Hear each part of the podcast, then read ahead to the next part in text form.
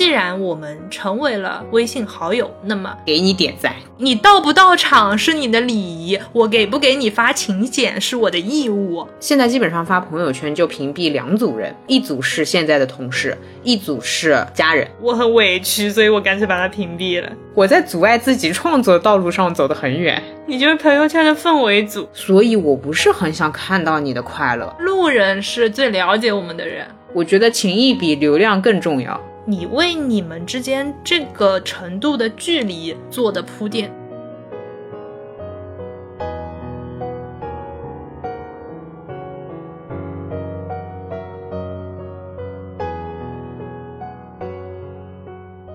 大家好，欢迎来到新一期路人抓马，这里是发朋友圈操作流程比较简单的悠悠。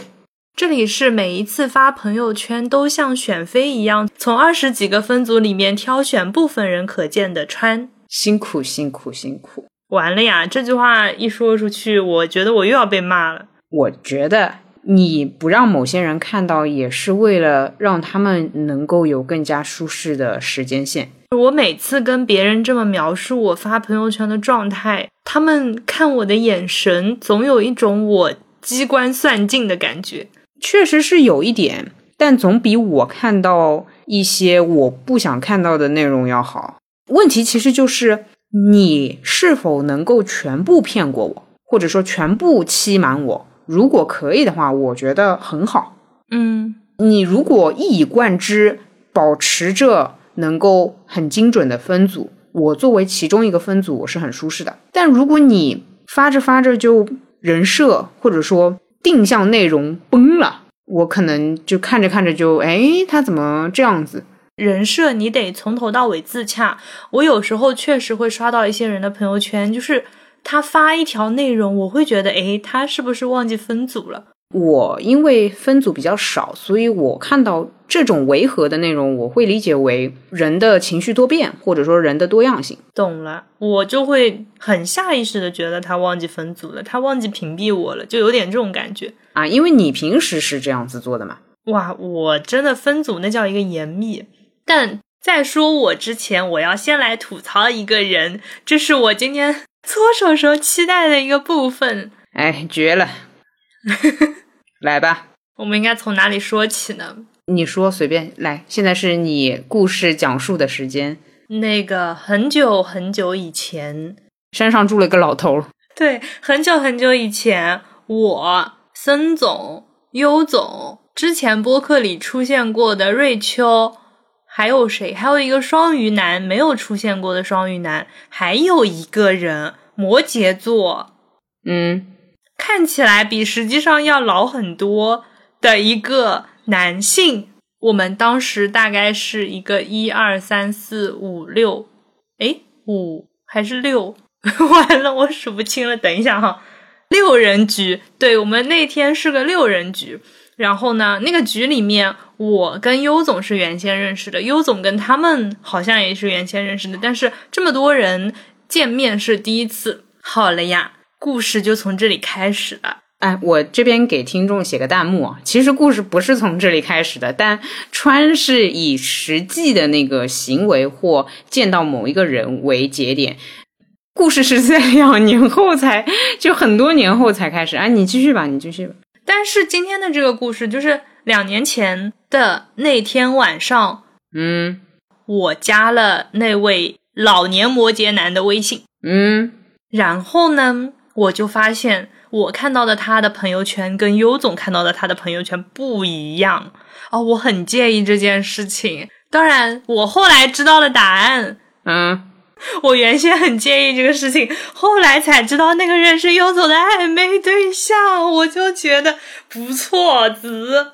不要在椅子上颤抖，人家真的会听到你颤抖的声音。就是我整个人又开始摇摆。哦，如果大家都是统一当朋友的话。他不给你看，你会觉得很难受，或者说很介意，也不说难受吧，就是为什么要这么做朋友？嗯，呃，如果他跟你，或者说他跟我关系多一点，你就觉得你竟然觉得不错子啊，我就觉得那关我什么事儿？我差点没事儿，我听到那个字了。假设哈，我通过你认识了 A，那我有些什么事情要屏蔽 A 的话，我其实会把跟 A 相关的人都屏蔽掉。哦，我懂你的意思。但是我们俩其实是差不多同时认识他的。对对对，这就是我觉得他没有屏蔽到位的一个原因。假设。比如说你跟他熟很多，我是后来认识的，那他屏蔽我是应该的。但是我们都是那天晚上加的微信，我会觉得他要屏蔽就应该把这个场子上的人给屏蔽清楚，因为不排除可能他发朋友圈的时候，我跟你正在同时聊着什么东西，对着你的朋友圈看，这个就会翻车嘛，就比较尴尬啊。你是这个意思，就是你不排除我和他关系会更好，比如说哪怕只是朋友，不是暧昧关系。这个是合理的，但是他不能排除我们俩关系更好。对，对的。但如果是暧昧关系的话，你就觉得糊成这样也无所谓了。你是一个对两性关系 完全不在意的人。哎呀，你们去胡吧，你们去胡吧。但我我知道他屏蔽我之后，我当时不是跟你说，我一怒之下，我把他给仅聊天了。嗯，你不是之前介意吗？我倒也真的去问过他，他给的回应就是不认识、不熟。哦，我觉得你这样，你多约他吃吃饭，多跟他聊一聊。我才不要呢，我有问题。你点开他那个对话框，说嗨。希望你还没有忘记我，你也不可能忘记我啊！我就是悠悠时常在你面前提起的川，是吧？现在让你感受到更加立体的我，一起出来吃饭吧，可以这样。我为什么要跟自己过不去？我可能最多就是你什么时候手机没电了，我微信找你，你不理我，或者说你没看手机。我很着急的情况下，敲开他的对话框，跟他说：“我不是来找你的，你让优总看一下手机，存在吗？这样的场景会存在吗？”我跟他的相处过程中，一般的聊天他回复都比较慢，紧急事件回复的还算快，但我不知道所谓他不认识的关系的紧急事件，他回复会不会快一点？哦。那我就发一条朋友圈，然后仅他可见，然后艾特他，让你看微信。嗯，所以处女座和摩羯座相处这么难的，对吗？没有啊，我就是一直很报当年的 分组之仇，我快笑疯了。我也不是生气他把我屏蔽，我是觉得他怎么可以这样动作做的这么不好看呢？他就是很粗暴，他有些事情或者说有一些表达，我也吐槽过，但就是这样。他贯彻了我一直说的那个，我不管他跟别人的社交怎么样，反正他跟我的社交，我觉得 OK，他也不影响我的社交，我就觉得行了。但是我没有想到，我的这一条法则真的是有人能做到这么尴尬的程度，这也挺不容易的。太差了，对不起，这真的。对，因为我们俩一直就是所谓的我认识的人，或者说我相处好的人，不影响我和你的关系。嗯，这个是相对成熟的一个观念，一个社交观念。但你会发觉，真的我认识，甚至是我关系还比较好的一个人，他对你做的社交行为能够这么不给情面，或者说不按照常理出牌，我当时也是很惊讶的。但我选择原谅他。我其实觉得好笑，我也不存在原谅不原谅，他就长这样。我想想，其实你每次提到他，我内心都是啊，所以呢，但我会觉得很有趣，因为他无聊到很彻底的一个地步。我看在他是你暧昧对象的份上，我没拉黑。对，所以你看，这就是有点常识的那种社交习惯。像他是属于没有常识。还有一个问题是这样的。他既然说不熟不认识，对吧？那他完全可以把我整个屏蔽掉。但是我发现他是给我分组的。哎，你能看到什么啦？类似于哪些哪些类别的内容啊？因为我偶尔会刷到一条他的，这让我明白他不是完全对我屏蔽，他是偶尔给我分组。那我能看到的那些内容，基本上都是比较装逼的那些内容。那我就觉得你。跟我不熟，但是你又有虚荣心，这个很合理啊。跟你不熟才有虚荣心嘛。就如果在我面前虚荣的话，你你觉得可能吗？我觉得这可能是他放弃给我分组的原因。啊，我懂你意思，不如这么说，我们俩不是有一些，都能看到。你会发觉我的反应就是哇，真棒，你好厉害，老师辛苦了，我就会这样给他留言，哦，他就会尴尬。哎，我其实有关注过，就是你会给他留言，你会给他点赞，导致我后来刷到他的朋友圈次数越来越少了。我内心得出的一个结论是，因为我没有给他点赞，所以他不开放给我了，也有这个可能。精准投放了，相当于。那我觉得他这个很现实啊，就谁给他点赞，满足他的虚荣心，他就发呗，嗯，这挺好的呀。但是它很不可持续，哎，它这个池子会越来越小的，嗯嗯，因为我现在也不给他点赞。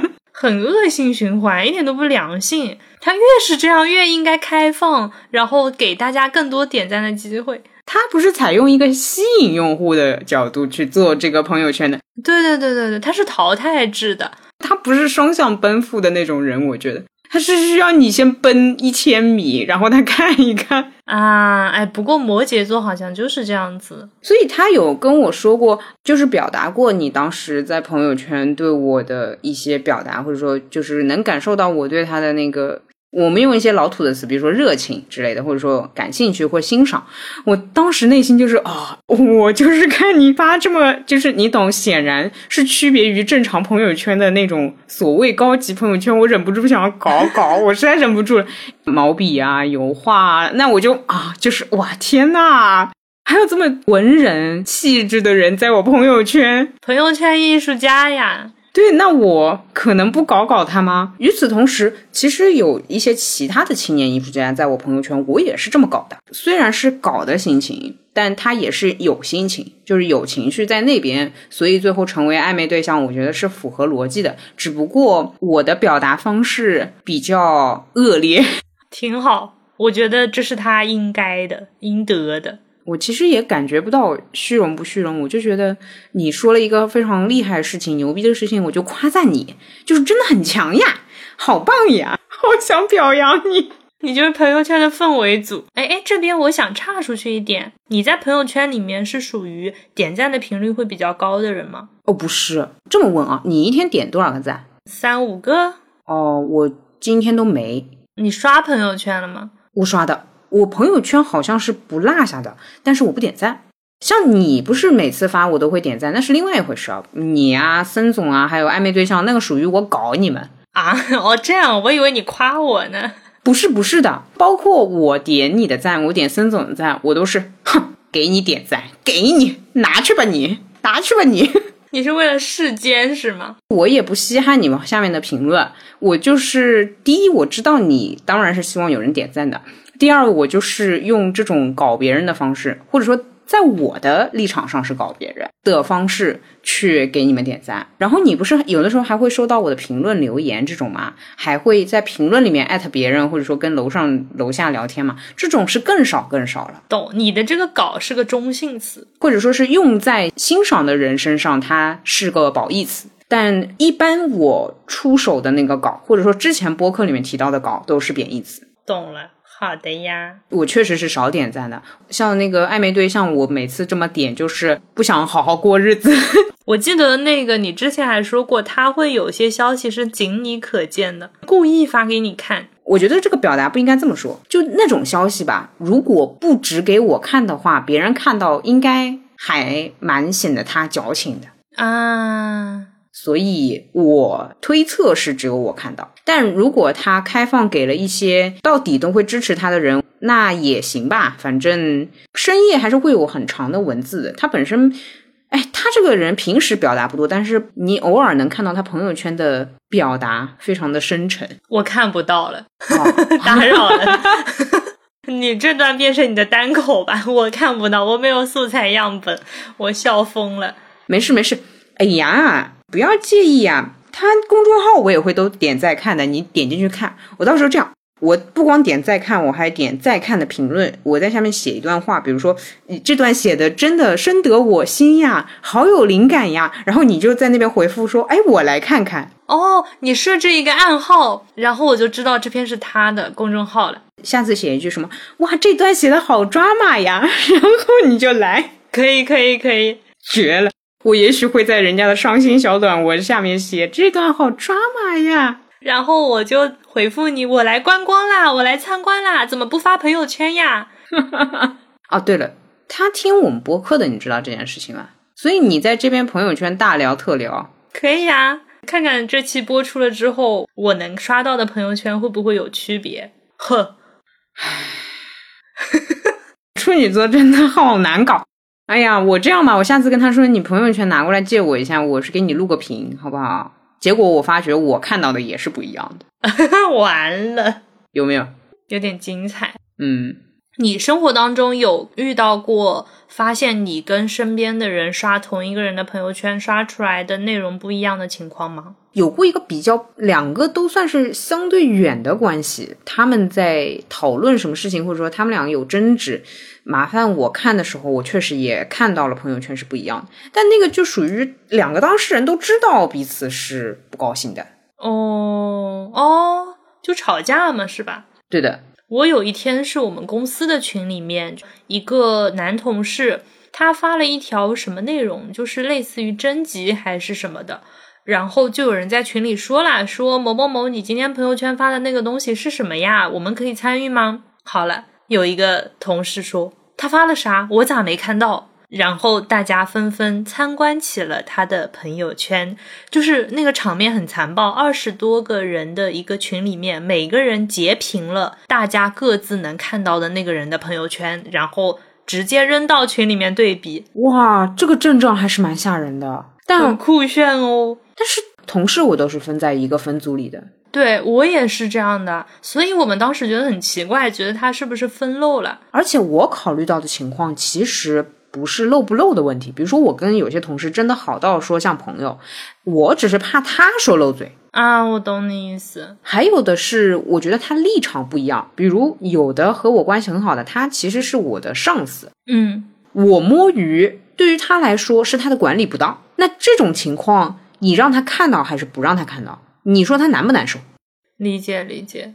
我的上司有两个账号嘛，我就是对他的小号全部开放可见，对他的那个正常的工作号就是不可见啊。我懂了，他工作的时候是我的上司，但是他的小号就是都可以。我懂你这个意思。还有就是只能等离职，其实是为了他们心情好。我是每一家公司可能刚进去的时候，不是就开始加人嘛，我就会设一个分组，然后等离职了，我会把他们全部都拉出去，就是放在一个朋友所有权限都开放的那个组里面。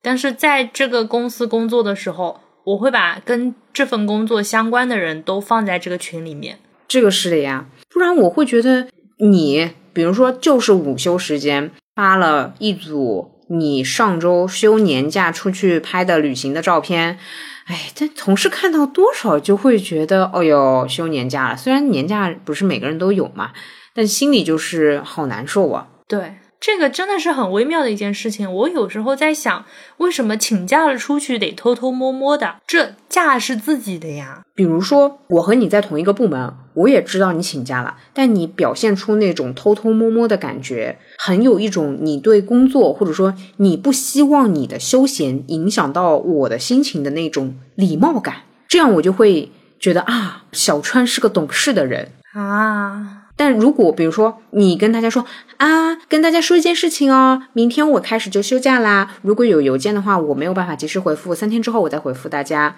嗯，我就会觉得，哦哟，出去玩开心的不行了，还特别跟我说一声，这样就多少会有这样的两种情况。其实这是我很希望的状态耶。是的，但我在。我们那个所谓环境比较开放的公司，我都不会这么做。希望是可以达成这样的，当然现实就是出去就是哇，朋友圈严密分组，我也不怕那个同事听见。就是哪怕周末，或者说我有一天是周天晚上玩的比较嗨，我也会把同事给屏蔽掉。懂懂懂，呃，我刚刚其实还想到一个比较悲观的出发点吧。嗯，不懂为什么一起共事的时候总有竞争感，朋友或者说其他关系就没什么竞争感。比如说，其实我和你是竞争关系，我和你同龄，我和你同性别，我和你甚至行业也算是在差不多的行业吧，我和你才是竞争关系。但就因为你和我不在同一个公司，没有被圈在那个小框框里，我就觉得啊，祝你可以多拿奖金，祝你可以升迁，祝你可以请很多假，但同时又得到老板的赏识。那如果我就坐在你旁边，哪怕我和你不是同一个部门，我也会觉得哦，他工作能力蛮强，整天出去玩，老板喜欢，我难受。所以我不是很想看到你的快乐，我没有办法和你分享你的快乐。那我觉得其实我们不存在什么竞争关系，或者说你的这个竞争是非常非常广义的，那就是全世界同龄女性都存在竞争关系，得放到这个层面上来讲了。是的，是的。但是一个公司里面，可能因为我们会有 KPI，我们有绩效考核，我们关系到奖金的竞争，这个地方就。导致了每个人都在那边假装认真工作，对吧？对吧？呃，虽然你们还没有什么三百六十度考评，但就是我也承认你，比如说工作很好，但我坐在你旁边，看到你玩的开心，呃，沟通顺畅，然后又拿到了不错的奖金、不错的升职发展前途，我就是觉得，哎，不是很想看到吧？不说其他的，就是可以的话，别让我看见。理解。哎，我之前哦。就是我有两个同事，他们去旅游，嗯嗯嗯，他们屏蔽了我，应该是屏蔽了公司的所有同事。但是呢，他一个不够严谨的地方，就是他没有屏蔽供应商。我那天正好跟供应商在一起，然后他刷到了，他说：“哇，谁谁谁去哪里玩了？好尴尬呀。”哎，是吧？是吧？这个就做的很不到位，对吧？你既然要屏蔽了，你就屏蔽的彻底一点。其实朋友圈还有那种功能，是你选择不可见的人，你还能从群聊选择的。等一下，我拿起我的手机。比如说，我要屏蔽掉同事，OK，我怕我的这个同事分组不够严密，有漏网之鱼，我会选几个有很多个公司的人在的那种公司大群，把这些群也屏蔽掉。就是双重保险，妈呀！我学习了，学习了，记笔记，记笔记。哎呦，我跟你说，我为什么很激动？因为我有一次一条本该屏蔽同事的朋友圈，被一个相对关系较远的同事点赞之后，我才把他拉进分组。因为我们公司的那个状态比较杂嘛，有的同事甚至来来去去的。嗯，懂。呃，我就确实搞不太清楚。那你这么一说，我就学会了，因为我们有公司大群。对对对，你可以把那个群拉进去。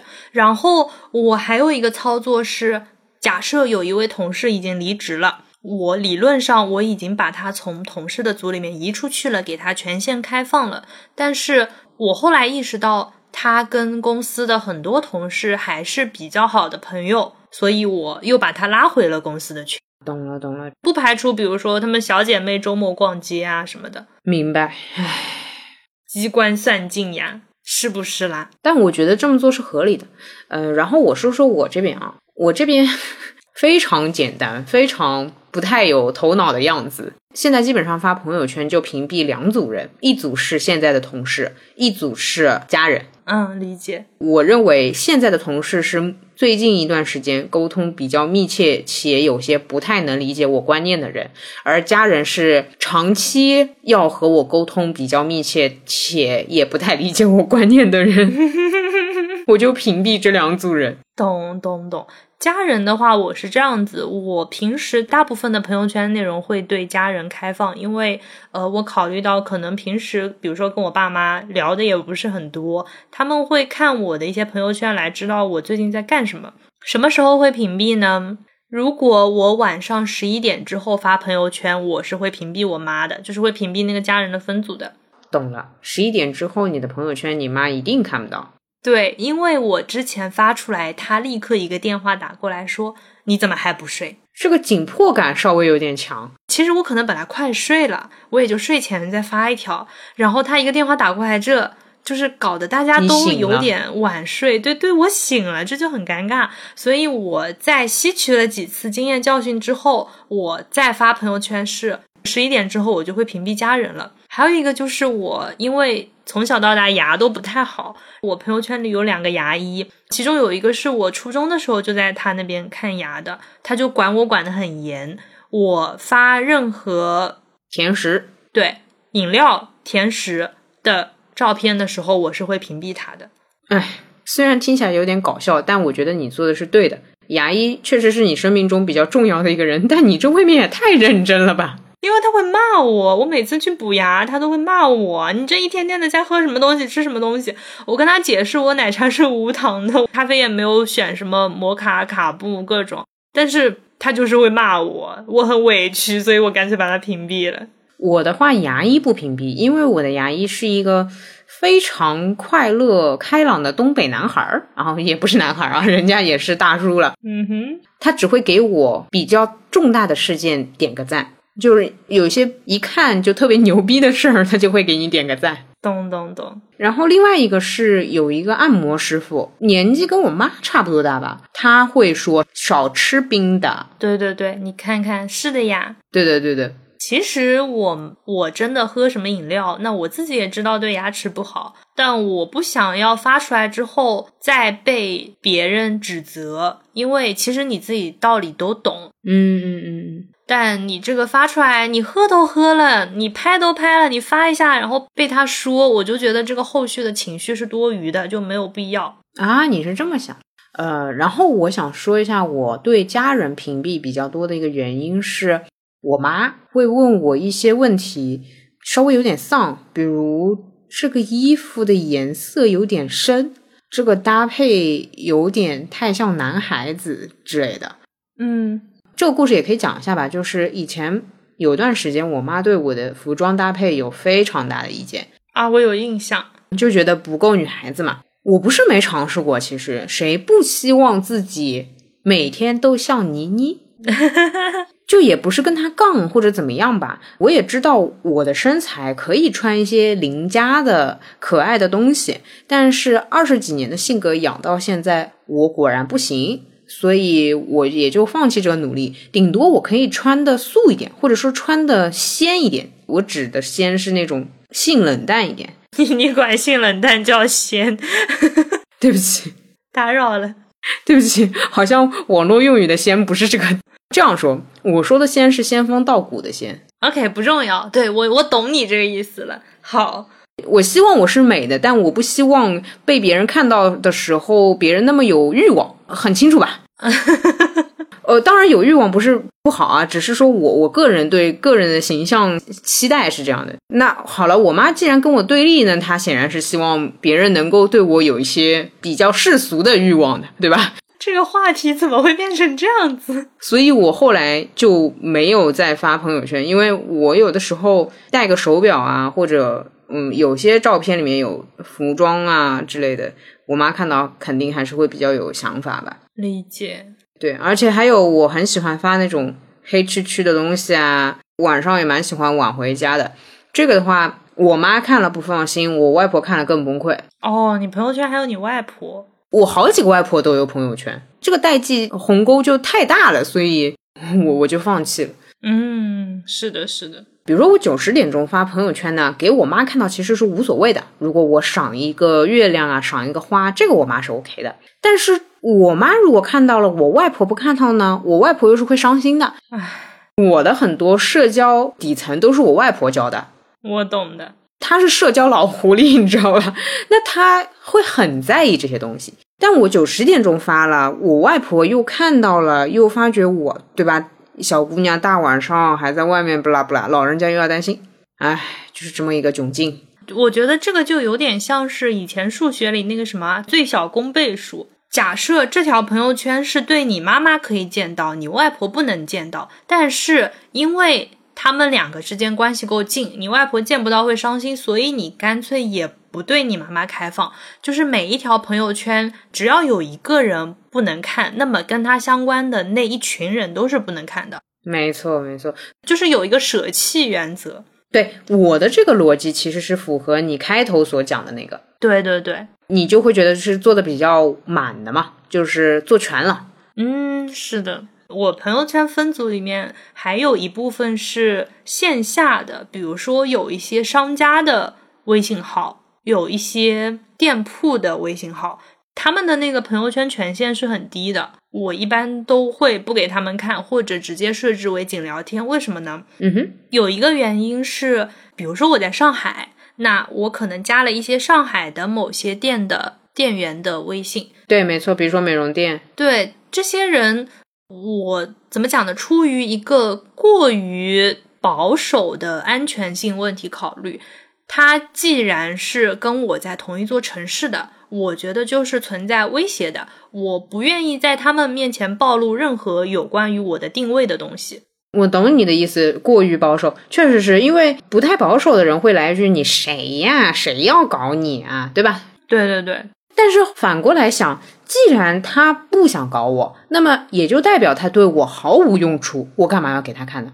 嗯，这个其实还有另一个出发点，是我有一年。辞职，然后我去了一家公司。我家那家公司报道的当天，我没有签那个劳动合同。后来当天晚上，他们有一个非常夸张的公司里的聚餐，那个聚餐就是让我对这家公司好感全无，因为就是烟雾缭绕，然后就是又灌酒灌得很厉害。我那天晚上吃完那顿聚餐回到家，我是直接给当时那家公司的创始人说，我明天不来了。他再三挽留，嗯哼。包括他们公司另外两个人也疯狂挽留，以及一个星期之后，还有当时那家公司的人问我：“你现在去哪里工作了？你真的不考虑我们吗？”这个让我感到非常害怕，甚至我会做噩梦，梦到他们跟踪我。我懂，虽然听故事来看会很像是你想多了，但我想了想那个场景，这么多人给我发消息，我觉得太不专业了，顶多也去下来问一下。而且大半夜的，有有一天是凌晨三点多收到他们的微信，我就觉得这个很吓人。从那个之后，就是我对于现实当中认识的，然后又不是很有交集的那一波人，他的朋友圈的权限是很低的。就是可能一次性的那种人哦，那我理解你了。你碰到过这样的事情，有这样的反应，我都觉得还算正常了。因为我不敢保证我碰到同样的事情我会是什么反应。所以他们那些人的权限就很低。这里面也包括，比如说你去某一家餐厅，然后点评商家、什么中介这种，我是都会就拉在一个不怎么能看到东西的那个组里面的。好的，我这就把他们分组。是这样的，我分组是有的，我会把那个组别名字叫服务，因为他们确实是服务性质的一个存在，有些甚至都不是本人嘛，他就是拿这个号要发一些广告。但我是出于懒得多点一下，因为你呃，这是实话，就是你要多点一个分组，让他上去那个不可看见。对对对，不过你这么一说，我就觉得。呃，行，那就也不缺这么这么一下就发都发了，这么多字都打了，你这手指也不会就突然酸疼。嗯，我还有一个习惯是，比如说我们去 OPS，然后我拍了照片发朋友圈，我不是经常会带定位嘛？我一般都是等我走了之后才发带定位的朋友圈的。不过这个不说安全性问题，对于社恐来说，这么操作也是对的。嗯嗯。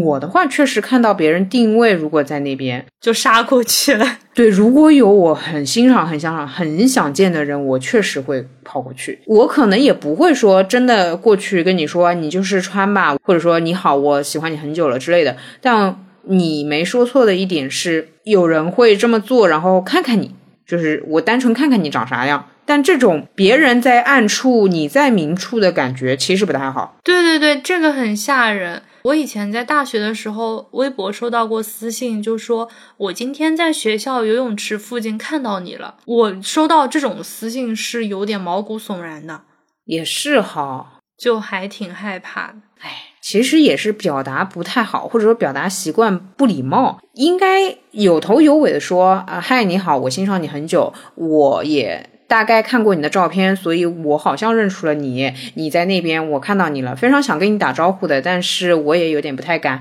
祝你什么什么，哎，这么一套走完，你也就不会害怕了。哎，是，我想想，这么一套走完，你们大概会一起做播客。对，但就你回想当时那个场景，就是你一个人可能路过一个地方，然后有人在那个附近盯着你，但是呢，你不知道他在哪儿，他事后还告诉你他看到过你，我觉得有点吓人呢。嗯，懂了，懂了，懂了。我觉得路上碰到了，明面上是对大家都比较公平的一种操作，就不要让一个在暗，一个在明，就两个人光明正大的打招呼，这件事情，这个遇到他就显得公平了。嗯嗯，我懂你。哦，还有一个我很纠结的，就是一直不知道要不要分组的一些内容。你说，我们来评判一下。我可能比如说，我今天拍了一组九宫格，我一般会好多个平台都发，我微博也发，我小红书也发，我朋友圈也发。然后呢，有一些朋友是可能微博上或者小红书上面认识的，然后加了朋友圈，那我就会觉得他能看到我微博。也能看到我的小红书，他再看一遍我的朋友圈，会不会觉得很重复？哎，你倒是不考虑我的想法。哎哎，不是，是这样的，我刚开始认识你的时候呢，你确实也和我探讨过那个问题。我和你还不熟，所以我关注你的平台也不多。但是我这边又要举报了。又到了举报川上的时刻，我告诉大家，他会主动让我欣赏一下他的小红书啊，大家懂这个意思吗？那么我欣赏完了之后要做什么呢？大家明白这个意思吧？这个是基本的礼仪，对不对？如果别人让你欣赏他的画作或者他的作品，你要怎么样？你要点赞，对不对？嘿，哎，就这样。然后你微博我也是关注的，就在我那个常看列表里面的，我时常点进去看看。你这粉丝涨了没？没涨，还是这么差。打扰了，什么都要你主动送给我，让我欣赏一遍。就是这种情况，我还要看他的朋友圈。不是我，来，我最后说一句，请你就像我的暧昧对象屏蔽你那样屏蔽我吧，谢谢你，不要再给我看你那些虚荣的东西了。那不行的，我跟你讲，虽然你也能看到我的微博，也能看到我的小红书，也能看到我的朋友圈，对吧？但是它的功能是不一样的。哦，你又明白了，你这边是不一样的。微博上面是不太好分组的，我不能让某一些人可以看，某一些人不能看。而且吧，现在微博这个样子，你哪怕全公开了，他还给你限流，你就别自己限自己了。这个我真的很想吐槽。然后朋友圈，我当然可以把这条朋友圈屏蔽你，但是朋友圈下面我们共同好友很多呀，我们要聊天的呀。我屏蔽你了，你怎么跟他们聊啊？哎呦，我缺你一条素材和他们维持关系，我缺了你了。哎呀，那不一样，可能有一些朋友圈下面就有人艾特悠悠呢。哎呦，那我要到场的。对的呀，那我怎么能对吧？也是你不好交代的。你到不到场是你的礼仪，我给不给你发请柬是我的义务。哎哎，知道知道，没那么重，没那么重。哎，你 没到婚礼的事儿上呢，还把还现在还就是一个朋友圈，啊吧啊吧，你就搞成这样。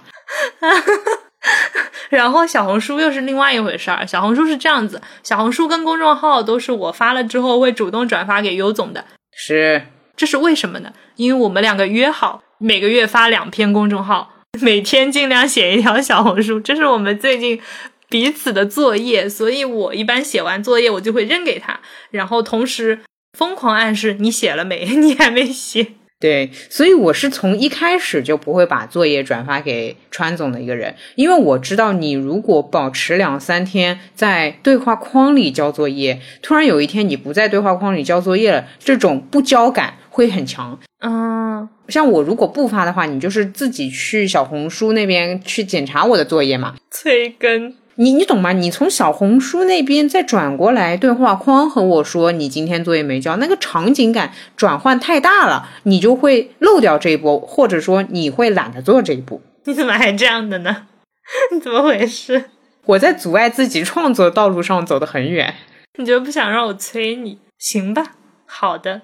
哎呀，好的，知道了知道了。我其实一看你更新，我就心惊胆战，我恨不得你也不创作。哎呀，就是最近被微博伤透了心之后，开始写写小红书玩耍一下。你那微博的那个热度，我都觉得比你朋友圈还差，我快笑死了。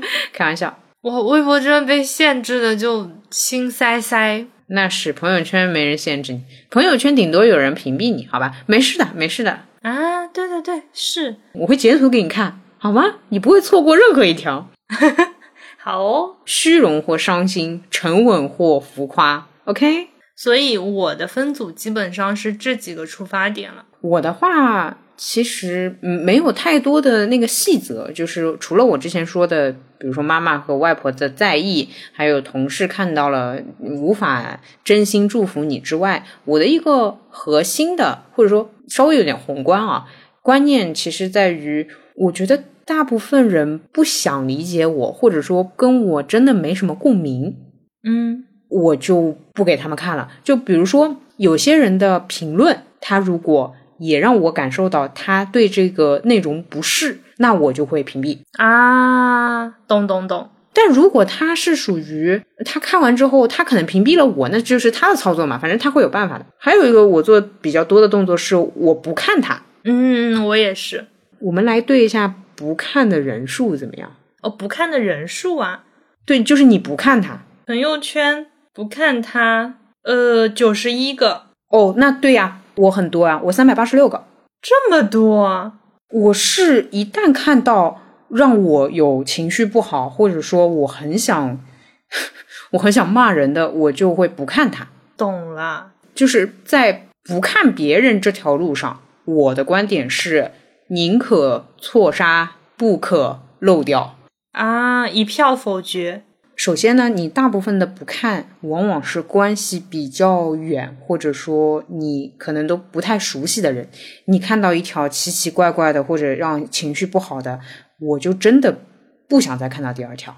嗯，他发这样的第二条的可能性是很大的，所以我就会跳过。其次是，假设你发了一条让我看着就是哇天呐，怎么这么矫情啊，或者说怎么这么呃愤世嫉俗啊？假设会有这样的内容啊，我是会跟你沟通的。嗯，相当于我又变成了很极端的两种，一种是全部否掉，一种是我主动和你沟通来了解这个事情，因为我一直相信了解了就不会有难受了。啊，是那你也知道，我能留下时间来了解的人就那么几个。其实你们也并不会发让我觉得很无语的。懂了。人的改变毕竟还是比较少的嘛，你知道他就是一直这样的，所以我就会按照这条定律或者这条规律去操作我的朋友圈。我屏蔽掉了，就是我不看了很多，懂了，懂了，懂了。观感非常爽，绝对是捷径版，就是奶头乐视朋友圈，就是我给自己造的快乐园，你知道吧？因为我屏蔽掉了所有我觉得不舒适的。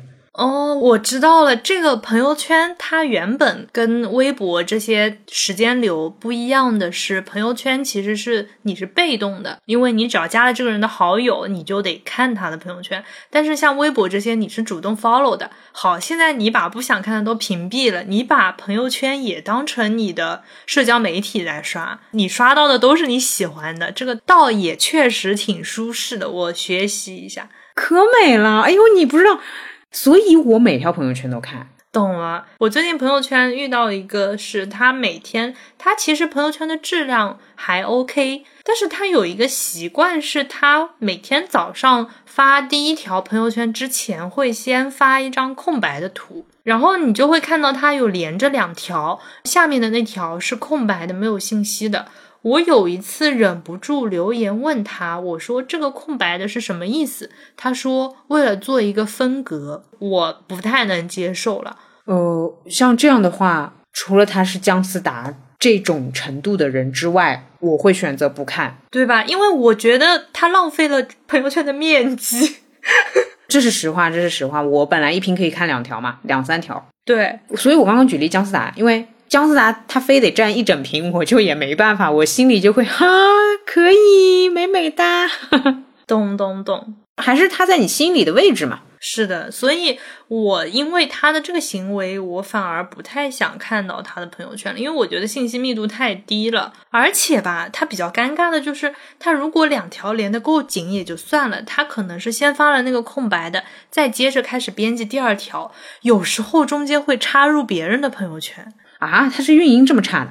啊，那这就很尴尬嘛，相当于说我时不时的刷到一条是空白的消息，那这我很难受的诶。哦，懂懂懂。那他分隔的谁呀、他分隔的是甲乙丙丁，他分隔的是别人啊。对啊，对啊，对啊，就是有别人会突然在他两条之间发了一条朋友圈，那我的 timeline 看起来就是它是间隔的，相当于他的这个分隔其实是没有意义的。你跟他反馈他这个情况了没？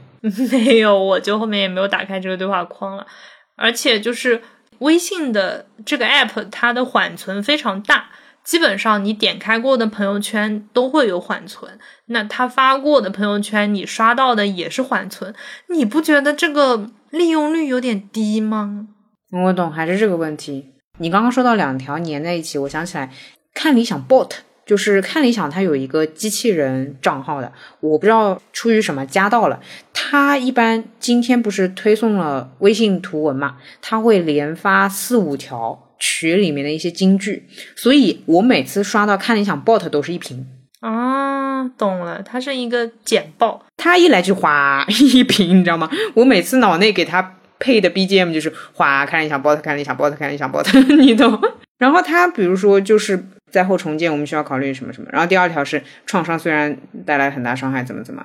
第三条是面对大型灾害，他会把里面重点的三四条变成三四条转发，然后每条都带一个图文链接。像这种我都会觉得比一个空白好。就是，哎，还是那句话，你空白也做一点可爱的东西。有些人不是会给那个。页脚页眉做可爱的小图章，或者说可爱的纹路嘛？那你每天发一条可爱的间隔，我也能接受。但重点还是他隔谁呢？他隔自己跟别人，但是被另一个别人在中间插入，他就很尴尬。我就觉得这个大家每一个人的时间线都是不一样的。你好友加的够多，你的朋友圈的那个时间间隔就是很密很密的，他是没有办法保证每一个人的朋友圈效果都很好。那。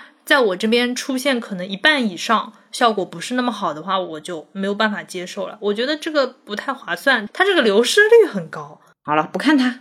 嗯，不看它。我还有一个是看到让我不愉快的，我会不看。另外一个是讨论问题、讨论的不高兴的朋友，就是观念上不合的朋友，哪怕他的朋友圈很可爱，我也会不看他。啊，你就不高兴看他？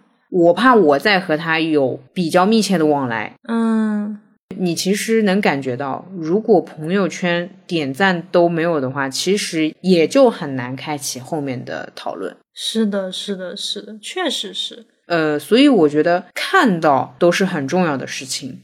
那么不高兴或者有一些分歧，彼此不打扰的话，就是不看他。而且啊，我最近发现，就是有些人他是关了朋友圈的。我朋友圈里之前出现过一些好友，他是不定期进来看看，但他自己平时是把那个入口关掉的。啊，我知道这种人，他自己发的频率也很低。你会发觉他们朋友圈的频率低了，这个人就真的会在你的生活里面疏远。是的呀，我纠结过这个事情，因为我之前也看到关于那个观念，说是朋友圈是。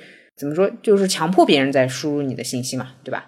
但后来出了不看他，我想这也不叫强迫，你也可以屏蔽掉我。还有一个问题是，我觉得这个表达的场所特别的说私密吧，又不私密；说公开吧，又不公开，特别的奇怪。嗯，对，它很微妙。对，但是我体验过关掉朋友圈一段时间之后，发觉我的社交都少了，这个要命了！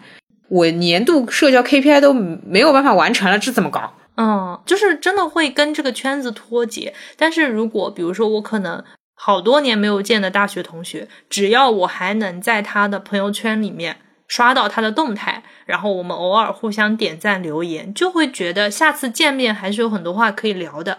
那在此基础上，如果跟这个人再熟一点，我们互相 follow 豆瓣，互相 follow 微博。那就是很熟了，真的就是中间不会断档。朋友圈我觉得是一个比较原始、比较初始的一个社交媒体，然后你才有微博或者说有豆瓣。对的，比如说帕特里克的朋友圈和帕特里克微博，它内容不是不重复的嘛？我也需要先看朋友圈再去看微博，我才看得懂啊，不然我只看他微博的时间线，我会觉得稍微有点远。啊，是这个的距离感其实不一样。包括我有时候可能我九张图朋友圈也发了，然后微博也发了，但是内容可能也不太一样。微博上的东西可能会更加的 for 公众一点，然后朋友圈我可能就是会说一些我怎么讲呢吐槽什么的也好，或者我可能就直接发个 emoji 什么都不说了，就是。你会觉得你跟不同距离的人讲同一件事情，但是你讲出来的样子也是不一样的。呃，我发觉一个是这样的，我一直想吐槽，忘记跟你说了，你有的时候着急要分享你的快乐，我把这句话说的很好听啊，其实就是着急发出来。你朋友圈的那个九宫格是不带字儿的嘛？对，因为你要拿出 iPad 写完字儿，再去发给微博，或者说发给别人更需要精致内容的平台。第一，虽然我看到的是，嗯，第一个相对初代版本的内容，但我竟然觉得很高兴，因为再创作有再创作的好处和多余，我有这样的想法。哦，我这个背后的心路历程是这样子的，呃，你是怎么想的？因为朋友圈的话，你知道我当下的生活状态，所以我只要发照片，其实你就能知道我在干什么了。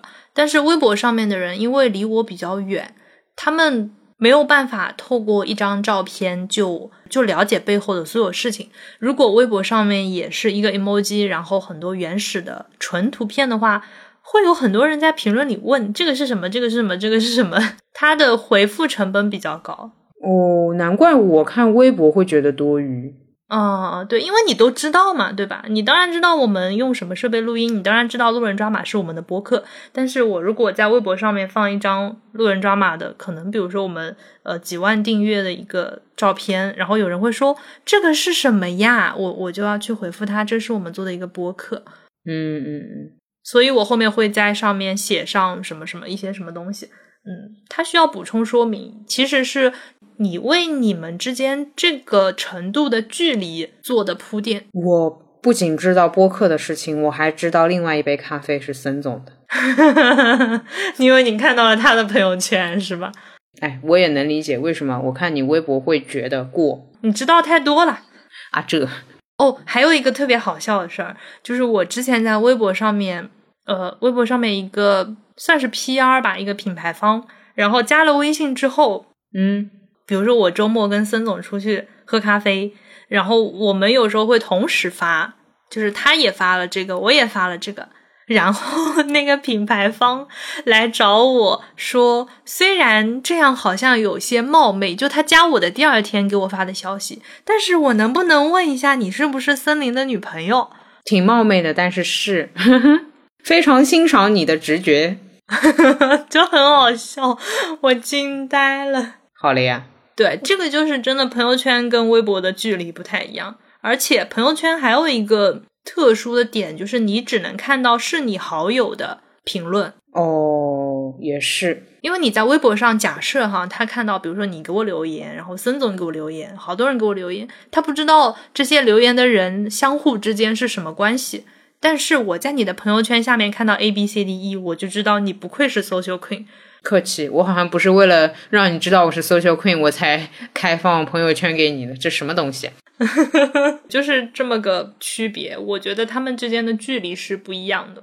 嗯，你刚刚说到留言的时候，我发觉我有个习惯是，新加了一个人之后，我就会去翻他的朋友圈啊，我也是会看看谁点了赞。对，没错，迅速知道你们朋友圈重叠的部分。呃，但是我知道这个也是怕自己。说错话，懂了，懂了，懂了，就是大概知道自己讲话能讲到什么程度吧，或者说讲真话能讲到什么程度。嗯嗯，我一般是出于好奇，我还是想着口径的问题。是这样的，播客其实是随便讲什么都可以，因为你自己要来听的。但是朋友圈还是那个问题，是人家的地盘，相当于他的朋友正在他家做客，然后你走进去。跟他说啊，我发觉 Zara 新出的那件衣服真的好丑啊。接着你看到他朋友穿着那件衣服，嗯，我懂，我懂，我懂，很容易发生这样尴尬的事情。嗯，是的，所以我现在觉得，其实听我们的播客的人是很了解我们的，因为他付出的时间成本最高。哦，我的逻辑不是这样哎，你的逻辑竟然是老有所获，我惊了。因为听我们的播客，就像坐在我们旁边，我们三个人在聊天，然后他听着一样。那就叫我们两个人在那聊天，他在听着。哦，对对对，我知道这个也是我上次跟 Jessie 一起喝咖啡，然后我发现他对我们的近况非常了解。但其实我跟他上一次去迪士尼乐园之后，已经好久没有见面了啊。懂了啊，啊，他知道的信息是朋友圈里面并不能完全 get 到的。有道理哦，毕竟我们为了选题，简直贡献出了自己的全部呢。对呀、对呀、看你朋友圈也不知道你有暧昧对象，你不会在朋友圈里呐喊说“我有一个暧昧对象，是两年前在哪里哪里加好友的，而且他还怎么怎么样”，你不会这样说。但是在播客里面，我们可能会聊的比较多，然后也确实信息会比较多。啊哈，真微妙呢！我突然觉得好恐怖呢。就是路人是最了解我们的人，我懂你的意思。哎，不过想想也是啊，你朋友圈看看才几秒钟、几分钟，博客一听就是一小时。是的呀，你每周一小时，哎，你每周花一小时看我朋友圈了吗？哎呀，突然有不好意思呢。说到这个，我想到的是镜子。就最近不是一直路人都会跟我说，从镜子那个迟早会发光的镜子那边跑过来嘛。嗯，B 站的 UP 主，然后我不是也去看镜子的生活了吗？我就会觉得距离也是蛮近的，因为它甚至是视频。哦，对的，对的，对的，Vlog 也是，我看了他好多 Vlog，我们和他之间不划算的是他，因为他只能听到我们的声音，但我们可以看到他，之前看到他房间里面的样子是什么样的，对，就觉得跟他可熟了，快笑死了。我感觉也差不多了。最后来点什么展望类型的啊？这样，我先来汇报一下，今天上川上老师川上 sensei 的课，哎，我学到了很多。哎呀，你这个网名我真的要吐槽 n 遍。来吧，您说。我接下来关掉了录音笔之后，我要做的事情是：第一，把服务类型的那个或者说商家类型的朋友圈再调整一下，加入更多之前一段时间加的商家；第二，我要重新看看那些我不看的人，哦，也许会释放几个，因为我的一些观念改变了，我也相信我的格局变大了。也许我在看那些朋友圈的时候，不再会有什么怒火上头的情况。啊，格局打开，对我应该看到更加精彩的朋友圈世界。不过大有可能是过了两三天，我又把它关回去了，因为我真看不了。咚咚咚。哦，还有一个小小的展望，我想要完成每天点一个朋友圈赞的 KPI。好哦，你加油哦。我就我也不能老看别人呀，不给别人点赞，对不对？这很不好。除了我要搞搞你们这些人之外的一个朋友圈点赞，哦，好的好的。好不哦？我今天早上看到射手座前任领证了，我给他点了个赞。啊，就我们之前节目里聊过的那个，对对，当时你问什么人家现在结婚了吗？我说不知道，然后我今天早上就刷到人家结婚了，巧不巧？你又预言家了，不是，这都隔了几期了，你回复我。也就隔了两期嘛，就也还行吧，这个速度。然后我的一个改变，我会在刷朋友圈的时候更加杀伐决断一点，就是我看到我不太高兴的，或者说我觉得没什么意义的，我就先把它拎到不看它里面。我要给自己营造一个比较愉悦的朋友圈环境。嗯，你看我保持好心情，还是源于我心狠手辣。是的，是的，学习了，学习了。是的，因为你听到实际数字，你就会知道是真的不看。对对对，然后我之前不是有纠结，有一些又是微博上的好友，又是朋友圈好友，我担心别人觉得重复。我现在觉得好像也不想屏蔽他们了。正如你前面说的，朋友圈的距离是更近的。就朋友圈虽然它可能更加粗糙、更加随手一些，但是我觉得，既然我们成为了微信好友，那么这个应该是对他们都开放的。这个有可能导致你的微博的流量更低，为什么？因为你的微博好友都来看的朋友圈，就像我也是啊，那我肯定刷你微博会低频一点嘛，一周大概点进去两三次，而且看看也不会激动到点赞。懂的，都看过了，理解。对，如果说我没有你朋友圈，我可能会真的很激动，然后点赞。嗯但就这样吧，我觉得情谊比流量更重要。嗯，我也觉得是的。哎，我觉得呢，我们这个画风突然变得有点乖哈，一节课上完了还得总结一下，这个下一次录播课我的压力又增加了。好哦，每天进步一点点。今天的你更博学了吗？有，好，好的。那我们今天这堂课就上到这里。我们的节目上线的平台依然是，嗯，反正就是大家基本能搜到的那些。如果有你特别喜欢的平台，我们没有上线的话，你也可以在微博上面留言告诉我们。我们的邮箱是 drama boy at 幺六三点 com，欢迎大家给我们写邮件。嗯，我们的公众号跟微博都叫路人抓马。哎，还有什么地方能找到我们啊？我们的极客就是跟小宇宙的 ID 同名，就是川上先生和小松优。我们的小红书也是川上先生和小松优。然后没了，绝了！我差点以为你要把微博、Instagram 还有什么奇奇怪怪都报一遍，可把我给吓坏了。哦，微博也是这两个。然后 Instagram 就就是随缘吧，随缘吧。对，就就你都不发你，哎呦，我一发就是自拍呀！你要看不啦？我要看的呀。我呕了。好了，那我们今天就聊到这里啦。祝大家都有愉悦的朋友圈可以刷。嗯，祝大家巧妙精准运用你的朋友圈小技巧。好，拜拜，拜拜。